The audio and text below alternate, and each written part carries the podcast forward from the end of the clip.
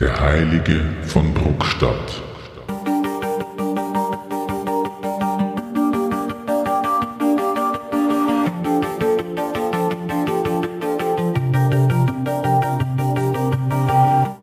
Hallo und willkommen zu einer neuen Episode des Drachentöter Podcasts. Ich bin Mike und heute rede ich gemeinsam mit Markus von Gazer Press über den Abenteuerband Der Heilige von Bruckstadt. Die Links dazu findet ihr wie immer in den Shownotes der Episode. Und los geht's. Ich habe jetzt vor vier Jahren eben ähm, begonnen, wieder Rollen zu spielen, mit einer Runde, die eigentlich keine Rollenspielerfahrung hatte. Und da habe ich zuerst an DSA gedacht. Und dann war da DSA 5. Und es hat sich dann relativ schnell herausgestellt, dass die Spieler ein bisschen überfordert waren. Also mit diesen ganzen, es, es ist ja lang nicht mehr, das, die, die Zeiten, wo man zwei auf vier Seiten Charakterbögen kommt, die sind ja lange vorbei, wie ich feststellen muss. Das sind ja mittlerweile viele, viele A4-Bögen. Und all dieses Auswählen und, und diese Moves und Spezialisierungen für den Kämpfer und was weiß ich noch alles, sie waren überfordert. Welches System hast du dann gewählt oder, oder wie habt ihr dann die Kurven gekriegt, dass du gesagt hast, der KKD ist A5, weil komplex? Wir haben dann eigentlich angefangen mit Basic Fantasy Role-Playing Game. Das ist dieses US-amerikanische System, das eben letztendlich ein USR-System ist und auf, auf den frühen Versionen von D&D äh, basiert, wo du eben gerade einmal die Eigenschaftswerte hast äh, mit die Boni und that's it. Und dann halt die Rettungswürfe, nicht? Äh, Gift, äh, ähm, Versteinerung, äh, Drachenodem, diese ganzen Sachen, das ist es eigentlich. Ja? Genau, und da bei den Charakterklassen sind überschaubar. Nicht? Da hast du halt ähm, äh, den Magier und den Krieger und es gibt einen Dieb und, und, und so und das war's dann eigentlich. Ja? Und natürlich noch den Elf und den Hobbit und den Zwerg, aber, aber überschaubar und kompakt. Mit dem haben wir dann eigentlich angefangen. Ja? Das heißt, das ist im Endeffekt vergleichbar Dungeons and Dragons 1. Genau, auf das läuft's raus. Genauso. Ja. Das, also wenn jetzt aktuelles oder aktuellere Systeme vergleicht damit, ziehen ja mitunter ähm, Beyond the Wall äh, in die Richtung ab, Dungeon Worlds in die Richtung für die Systeme, die ich kenne, beziehungsweise auch selber schon mal probiert habe. Und natürlich äh, ein paar Sachen, die es nicht mehr gibt, wie Labyrinth Lord, glaube ich, hat es noch mal gegeben, was in die Richtung abgezielt hat. Gibt's noch? Gibt schon noch, ja. Und das geht absolut in die Richtung, ja. ja. Und wie hat die Gruppen das äh, aufgenommen? Diese Einfachheit? Damit waren sie perfekt zufrieden, perfekt, perfekt zufrieden. Aber es ist nicht nur diese äh, Einfachheit, es ist, äh, es, es hat noch weitere äh, ähm, ähm, sympathische Elemente meiner Meinung nach, die auch für die Gruppe gepasst haben. Äh, was mir bei DSA aufgefallen ist, als ich es damals in den 90er Jahren gespielt habe, äh, man hat mit dem Level, mit dem Stufenanstieg relativ, sind ja die, die Lebensenergiepunkte angestiegen. Ja? Das hat dann zu Situationen geführt, wo es Kämpfe gab, wo man durchaus einmal 20 Minuten, 30 Minuten, vielleicht auch einmal länger gewürfelt hat. Noch einmal dadurch verlängert, weil ja auf jede Attacke eine Parade möglich war, ja, dass das Ganze noch einmal hinausgezögert hat. Das soll so sein und hat, hat sicher sein, sein Reiz und seine Bedeutung für sehr viele Spieler.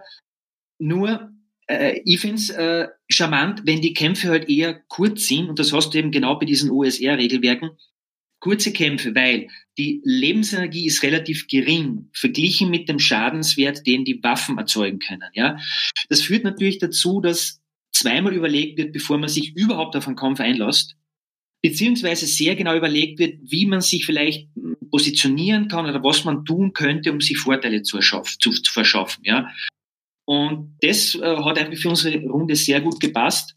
Und ein weiterer Punkt, den ich sympathisch finde bei, bei diesen Art von Regelwerken, ist die Idee, dass du nicht oder in einem sehr geringen Maß Abenteuerpunkte für erschlagene Monster bekommst, sondern für geborgene Schätze.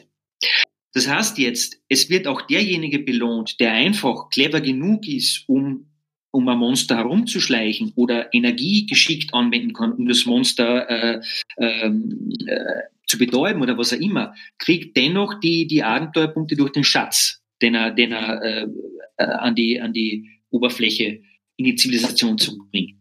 Ähm, hat auch sehr gut gepasst für die Runde, weil das tendenziell eine Runde ist von Leuten, die sagen, ja, Kampf ist schön, braucht man, aber braucht man jetzt nicht äh, exzessiv oft. Ja, also es hat von daher auch sehr gut gepasst. Genau. Und es gibt das, ich habe das äh, erlebt, dass das Spiel dadurch gewonnen hat. Absolut. Das Einzige, was ist, der Spielleiter muss, glaube ich, ein bisschen mehr Auge drauf haben, auf, auf diese Schätze, die sich in den Händen der Spielern anhäufen. Denn äh, dadurch, die brauchen ja tausende von Abenteuerpunkten, um da weiter und weiter und weiter zu können. Und das jetzt natürlich umgelegt auf Schätze, das gibt schon einiges her. Ja. Äh, deswegen beim Heiligen von Bruckstadt zum Beispiel haben wir das versucht so zu lösen, äh, dass die Spieler, und ich kann es jetzt sagen, ohne, ohne zu sehr zu spoilern, dass den Spielern sozusagen als als Belohnung, äh, wenn sie diese Aufgabe erledigen, der Besitz einer alten Ruine in Aussicht gestellt wird. Die Betonung liegt auf alte Ruine. Das heißt, äh, um die zu bewohnen, um die äh, bewohnbar zu machen, muss man viel Geld investieren. Das heißt, das ist etwas, was dann weitergeführt werden kann, als etwas, wo die Spieler Einfluss haben, was sie sich herrichten können, aber das auch ein bisschen dazu dient, dieses ganze Gold, das sie aus den Dungeons herausschleppen, wieder abfließen zu lassen. Und ich glaube, bei diesem System, äh, also dieses Gold ist gleich Abenteuerpunkte, das ist etwas, wo man wirklich darauf achten muss, dass man, dass das Gold da wieder abfließen kann, ja, auf die eine oder andere Art und Weise. Wie ist es generell mit Gegenständen, wenn du jetzt äh, Gegenständeverteilung machst, also sei es jetzt äh, generell in deinen Runden, beziehungsweise halt dann in dem Abenteuer, ist die Wahrscheinlichkeit sehr hoch, dass sie irgendwie Schwert plus eins, Schwert plus zwei oder ähnliches finden oder ist es eher einmal so, einmal so? Also dieses Schwert plus eins, plus drei, plus vier äh, ist natürlich, äh, das ist klassisch, das hat es damals im frühen D und D gegeben. Ja.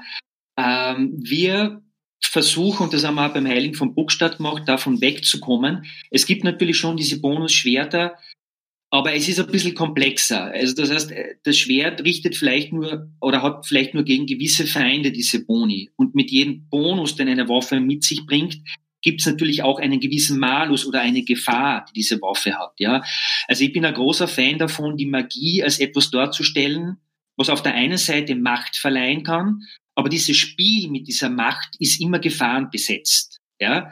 Also dem Spieler muss klar sein, ich kann nicht nach Belieben jetzt da herumfuchteln mit diesem Schwert und, und werde durch der Superheld. Nein, es hat auch seine Schattenseiten und daher ist Vorsicht geboten im Einsatz dieser Magie. Ja? Äh, das eben auch, um zu verhindern, dass irgendwann die Spieler ausgerüstet von, ich weiß nicht, magischen Stiefeln bis zum magischen Flügelhelm als unbesiegbare Heroen dastehen und es für einen Spielleiter letztendlich schwer wird, noch irgendwas zu finden, was, was für sie Herausforderungen bringt. Und das ist ein bisschen das Problem bei den neuen äh, Dungeons and Dragons Systemen, die am Anfang schon schwierig sind, weil niedrige Lebenspunkte und so, aber wo die Spieler sich relativ schnell zu Superhelden entwickeln und der Spielleiter dann wirklich tief in die Kiste der verfügbaren Monster und ich weiß nicht was für Fallen greifen muss, um denen irgendwas noch entgegenwerfen zu können, was sie aus der Ruhe bringen könnte. Ja. Also, ja. Das heißt, also bei dir wird es dann so das klassische, äh, gehen wir zum Beispiel Herr der Ringe äh, her, da gibt es ja dieses berühmte Schwert oder halt, eigentlich ist es ein Kurzschwert, das blau leuchtet, wenn Orks da sind und das leuchtet halt dann blau, wenn Orks da sind, hat vielleicht nur plus eins auf Orks, aber halt gegen alles mögliche andere minus zwei oder so. Kann man sich das dann so vorstellen? Ja, so zum Beispiel, ja. Äh, vielleicht, vielleicht beginnt irgendwie zu singen, sobald Untote in der Nähe sind und sieht diese Untoten dann an, ja, äh, so, ja, keine Ahnung, so irgendwie halt. Das ist das.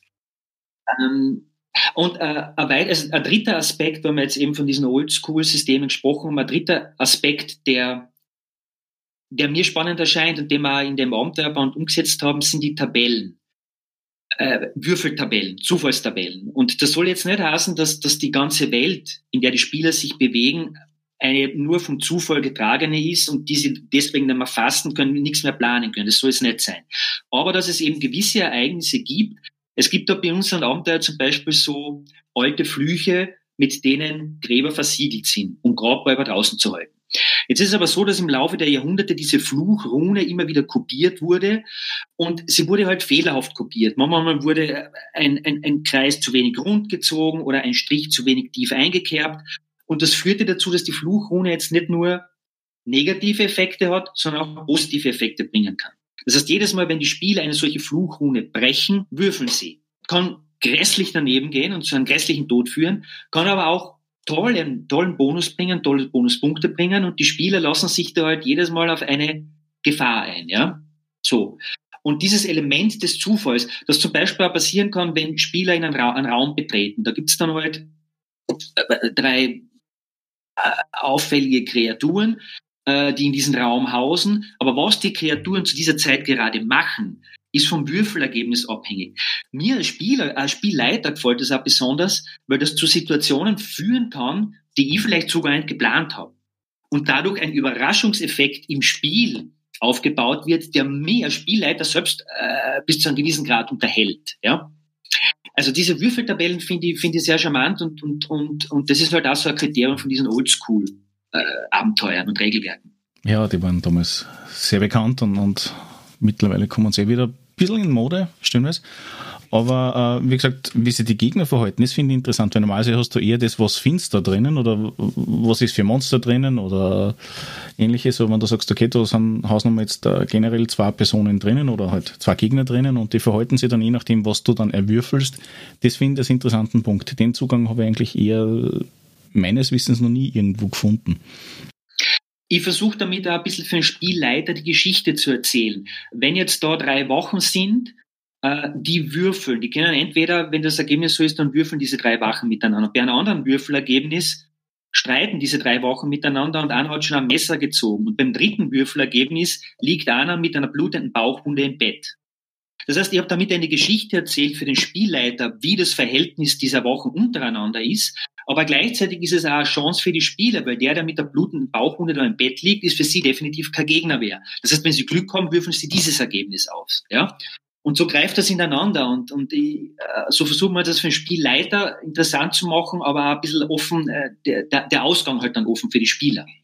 Also das sind im Summe summarum gesehen eigentlich alles Mechaniken, die ja in die 80er, 90er Jahre eigentlich ziemlich aktiv waren und eigentlich fast bei jedem zweiten Abenteuer drinnen waren, auf der einen oder anderen Art und Weise.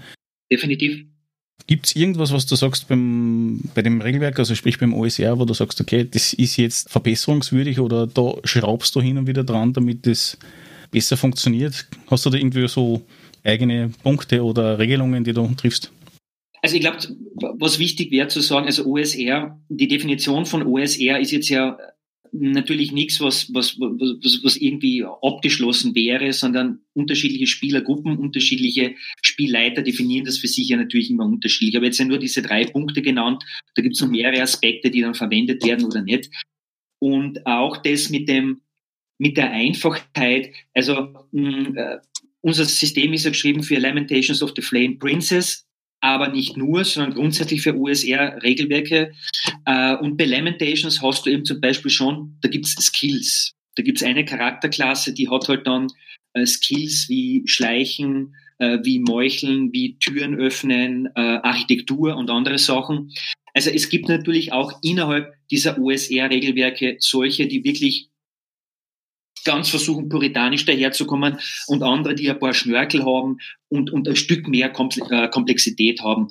Und darin kann man sich halt bewegen und ich kann absolut äh, nachvollziehen, wenn jemand sagt, na ja, also drei Eigenschaftswerte, das ist mir jetzt ein bisschen zu wenig, um meinen Charakter dort zu stellen. Ich hätte da gerne ein bisschen mehr und vielleicht ein paar Skills mehr oder ähnliches. Kann ich auch absolut nachvollziehen.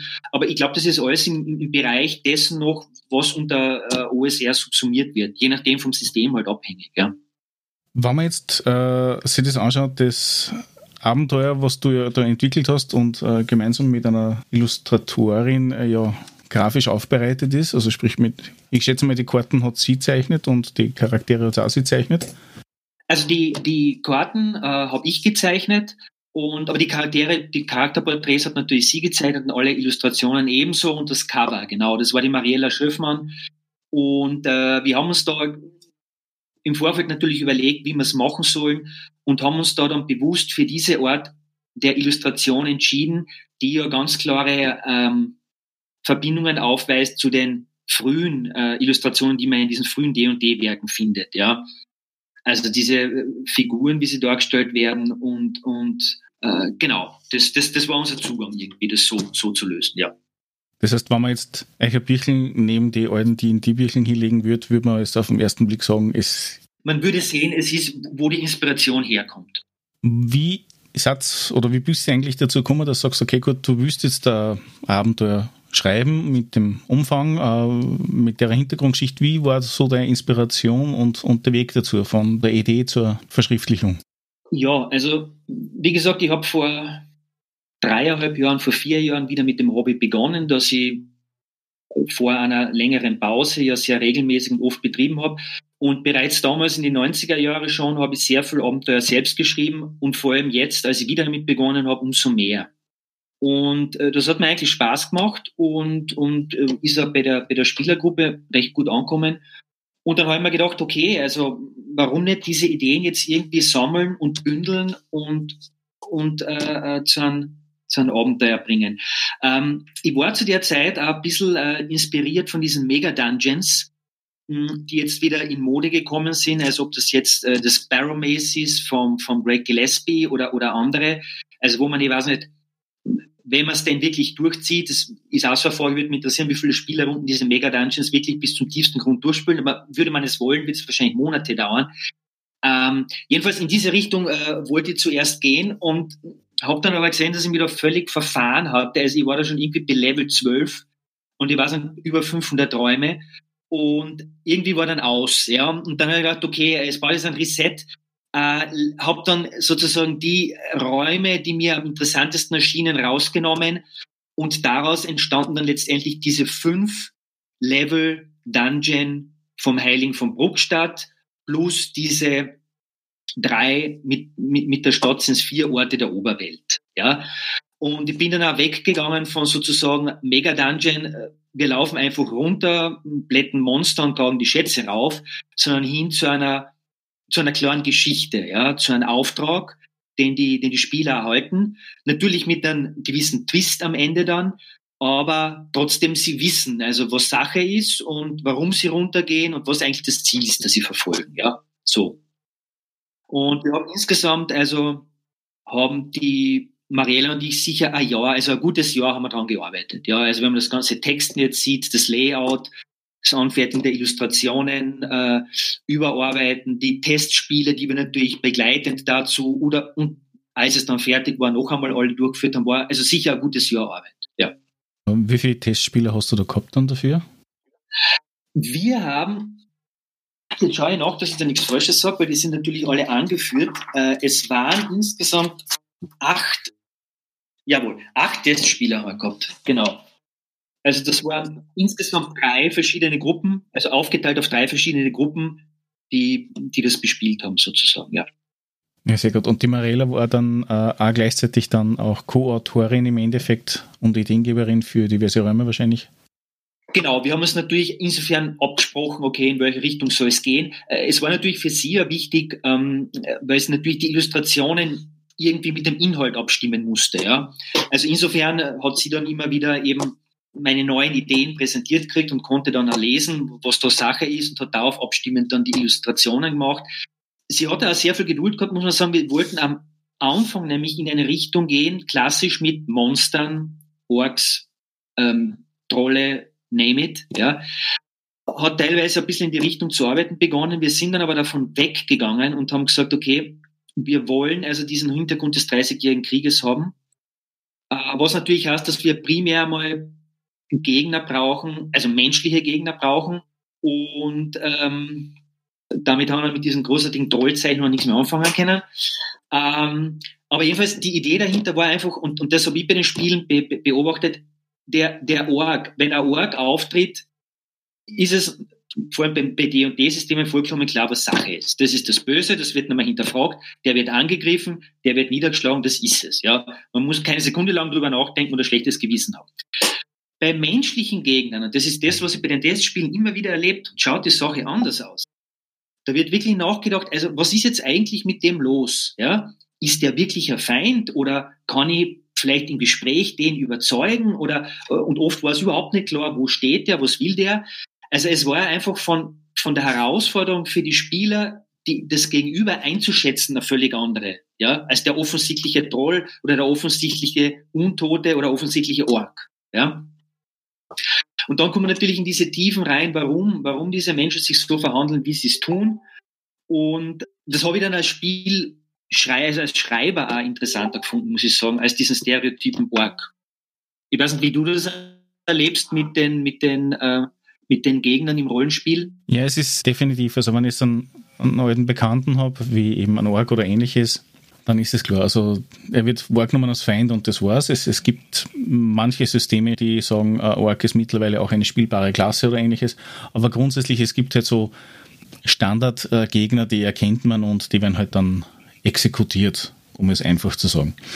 Äh, bei menschlichen Gegnern ist es natürlich eher so, ja, es wird mehr hinterfragt, es wird mehr abgewegt, äh, macht Sinn, macht es nicht Sinn, äh, was könnte seine Intention sein, das wird auch sehr stark hinterfragt. Wenn ich natürlich jetzt irgendwas spiele wie äh, Cthulhu oder ähnliches, dann rückt es natürlich massiv in den Vordergrund, weil da rechnet ich ja nicht, dass es irgendwas gibt, was Mensch und Tier abweichend ist, also irgendwelche Monster oder was gibt es ja eigentlich nicht. Auch.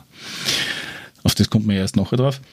Aber generell, ähm, wenn Spieler auf was treffen und es ist, ja, man spielt ja ein klassisches Edo-System, also sprich äh, Elf Dwarfs äh, und ähnliches, dann ist es klar, wie der Gegner verändert wird. Bei DSA zum Beispiel hat es sehr lange gebraucht, bis das, das akzeptiert worden ist, dass ein Goblin bzw. ein Ork auch ein Lebewesen ist, das mitunter auch nicht nur aus äh, Schwertgeschnetzel äh, dargestellt ist, sondern halt vielleicht auch was anderes ist. Aber grundsätzlich, ja, bei den meisten Systemen ist es halt so, ja. Also ein menschlicher oder sehr vermenschlichter Gegner ist da ganz was anderes. Falls überhaupt das Gegner wahrgenommen wird. Und das ist natürlich das, was, was bei dir dann rauskommt weil äh, der Heilige von Bruckstadt, wenn ich das richtig interpretiere, spielt ja nicht in einer fiktionalen Welt statt, sondern ja an und für sich auf der Erde nur vor einiger Zeit. Mehr oder weniger. Genau, mehr oder weniger, das ist der Punkt. Also es spielt im 17. Jahrhundert, zur Zeit des Dreißigjährigen Krieges in Deutschland. Das heißt, das ist eine historische Kulisse, aber also das ist übrigens auch bei Lamentations of the Flame Princess so, also oder sehr oft diese, dieser 30-jährige Krieg, dieses 17. Jahrhundert als Kulisse.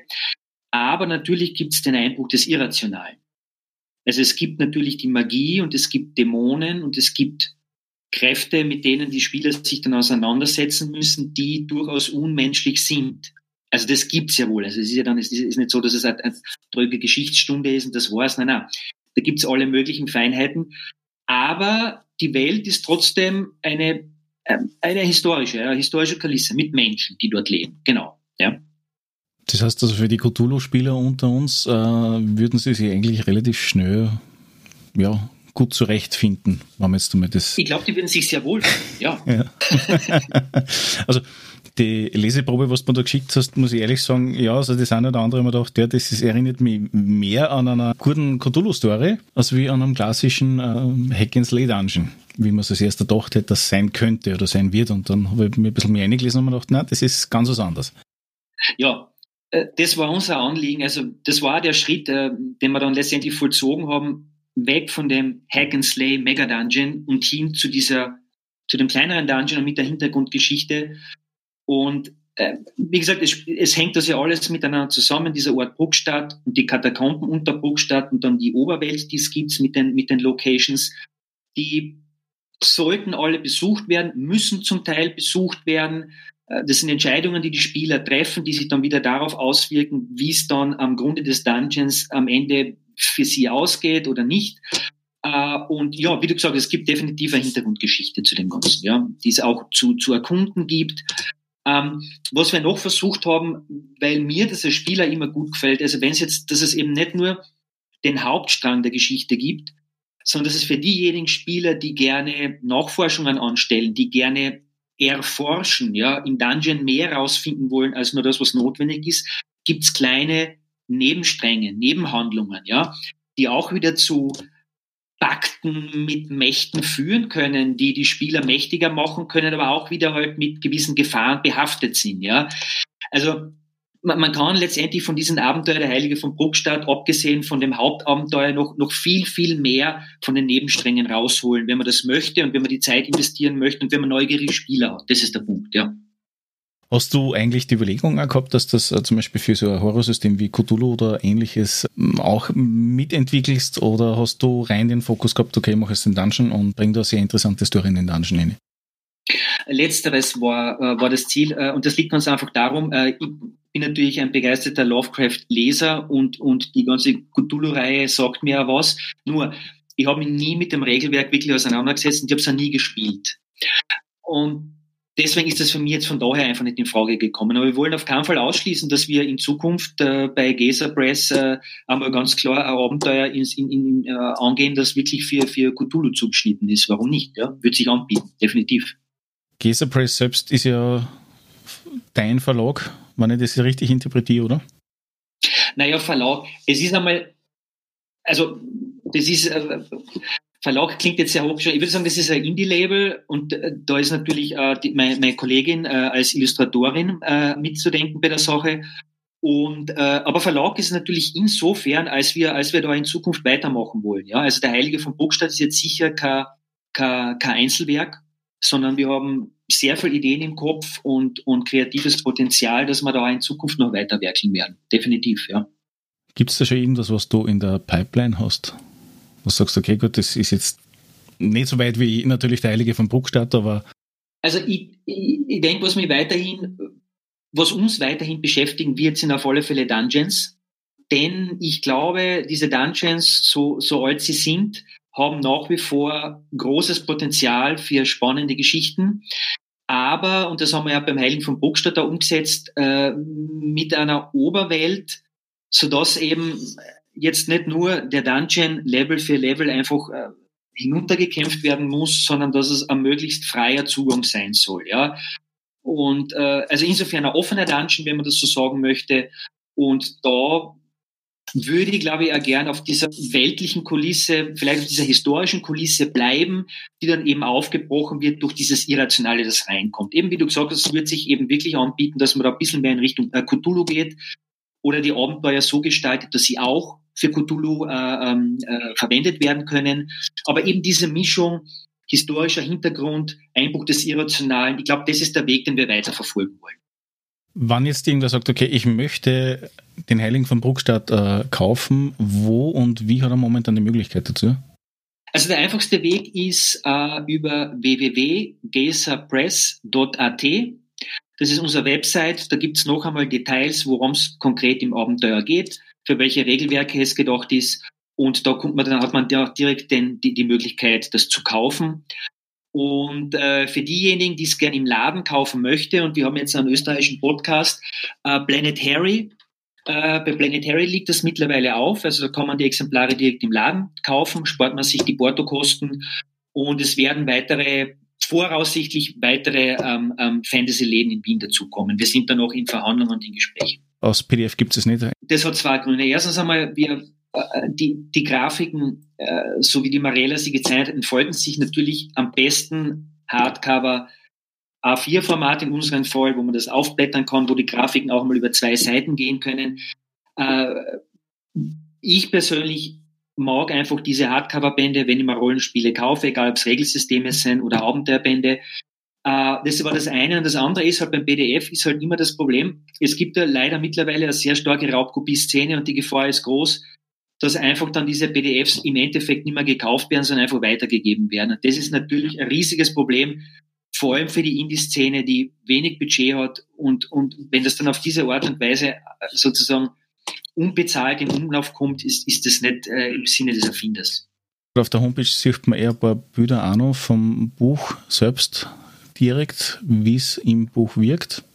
Wir arbeiten ja ständig an Promotion-Schichten. Also es, es, wird dann auch ein Video geben, wo, wo jemand durch das Buch durchblättert, damit die zukünftigen Spielleiter sich ein bisschen besser vorstellen können, wie es aussieht. Und äh, genau, ja. Und schon ist die Episode wieder zu Ende. Ich hoffe, sie hat euch gefallen. Hinterlasst doch einen Kommentar unter www.drachentoeter.at, iTunes, Facebook, YouTube oder via E-Mail unter podcast.drachentoeter.at. Bis zum nächsten Mal, euer Drachentöter Mike.